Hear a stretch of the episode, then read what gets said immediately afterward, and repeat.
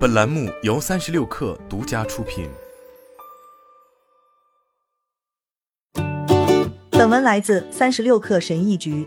三十三岁的德万吉帕特尔在亚特兰大市郊的一家大型医疗中心担任心胸麻醉师。虽然他从事这项工作只有短短两年的时间，但他的目标是在五十岁时退休。这对于我来说就是美国梦。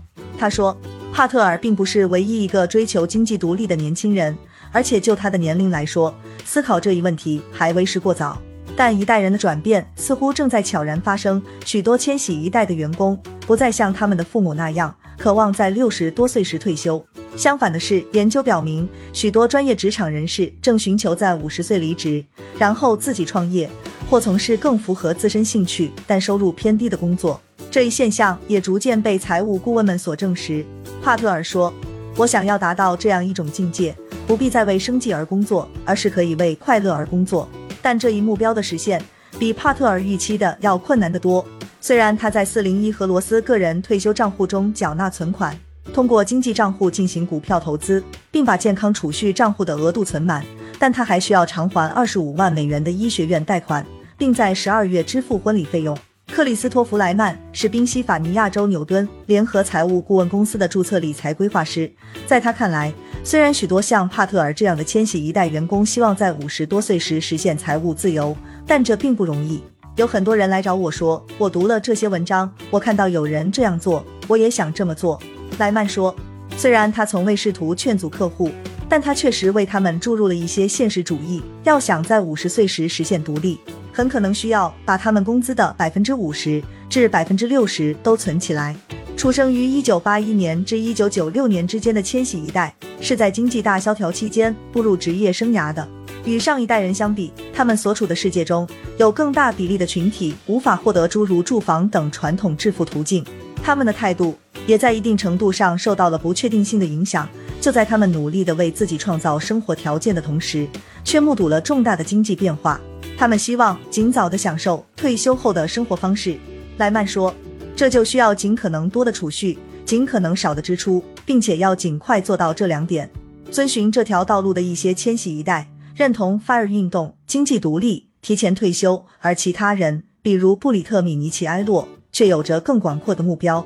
今年三十六岁的米尼奇埃洛认为，传统的 FIRE 要求我们不花一分钱，把钱永远存起来。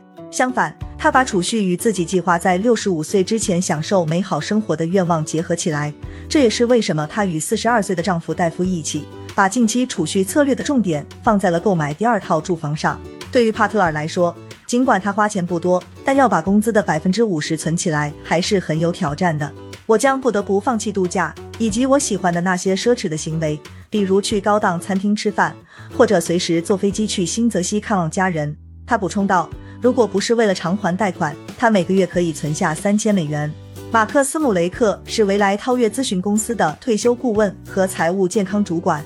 他说：“实际上，身边共事的大多数千禧一代，在五十岁之前无法攒到足够的钱来实现财务自由。考虑到他们的生活成本和他们渴望的生活方式，这是不现实的。”今年，该公司的全球福利态度调查显示，在各行各业中，百分之三十六的千禧一代员工只将收入的百分之五或更少比例的钱存起来，尽管他们希望存得更多。百分之二十六的人从四百零一 k 账户中贷款，百分之二十五的人从四百零一 k 账户中提取资金。然而，却有百分之五十二的人表示，他们希望在六十五岁之前退休。斯姆雷克说，尽管对此充满信心，但千禧一代的储蓄还远远不够。许多人没有在 401k 账户中缴纳足够的钱，因而无法获得与雇主的完全匹配。年轻员工在为退休做准备时，会面临两个挑战：提供养老金计划的雇主越来越少，而且公司不再保证会与员工的401账户缴款相匹配。劳工统计局的数据显示，2020年3月，百分之五十二的私营部门员工只能获得固定缴款计划，比如 401k 计划。只有百分之十二的人同时享受了养老金计划和固定缴款计划，而百分之三的人只享受了养老金计划。此外，罗德岛布里斯托尔市 Experience Your Wealth 公司的注册理财规划师杰克诺斯卢普表示，养老金或四零一计划的缺乏给员工带来了极大的负担，导致他们需要为自己的未来储蓄。他说，责任重担发生了转移，从原先的雇主保障员工退休。变成了员工，要为自己的退休负责。二零一零年。米尼奇埃洛和她的丈夫开始把全家税后收入的百分之五十三存起来，希望在她将近五十岁、丈夫五十岁出头的时候离开他们现有的工作。米尼奇埃洛是 BSPOP 医疗事务解决方案公司的联合创始人和合伙人，这是一家位于马萨诸塞州剑桥市的医疗保健咨询公司。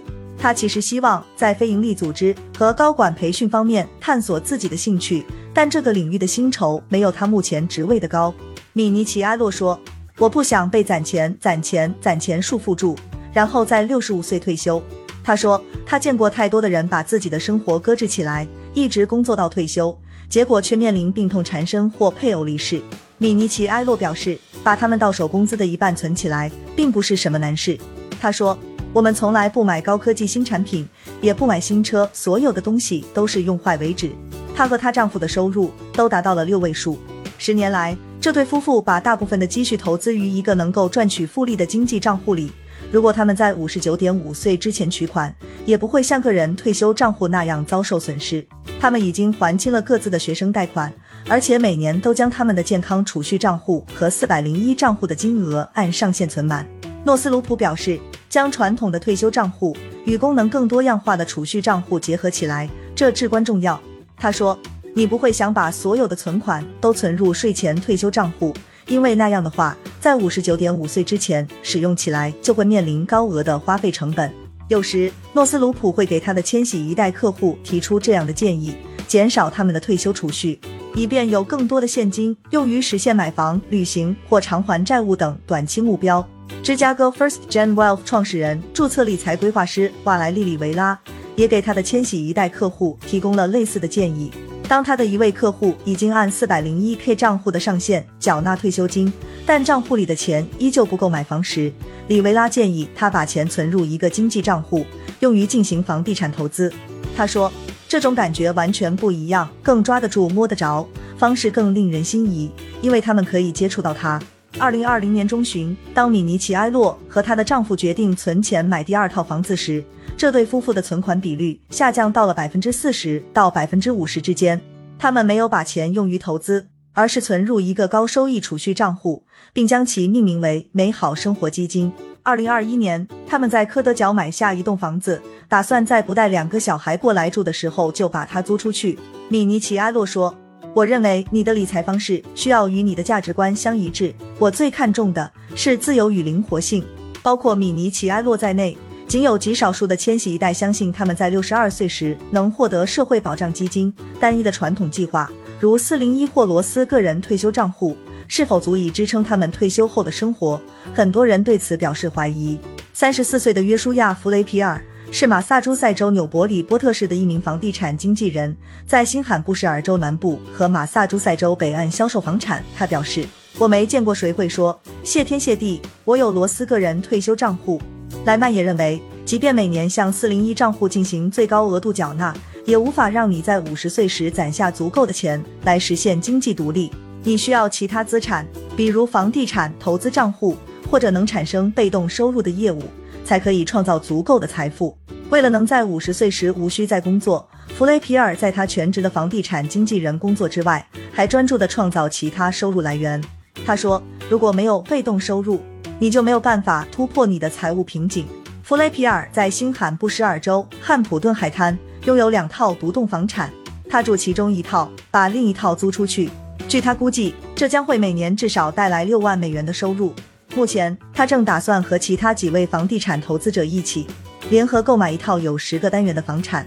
弗雷皮尔说：“我计划以最快的速度尽可能多的购买房产，因为现在的房价比明年或十年后都要更便宜。”作为一名海军陆战队老兵，他有资格获得低息贷款，但由于他服役未满二十年就离开了军队，所以没有资格领取养老金。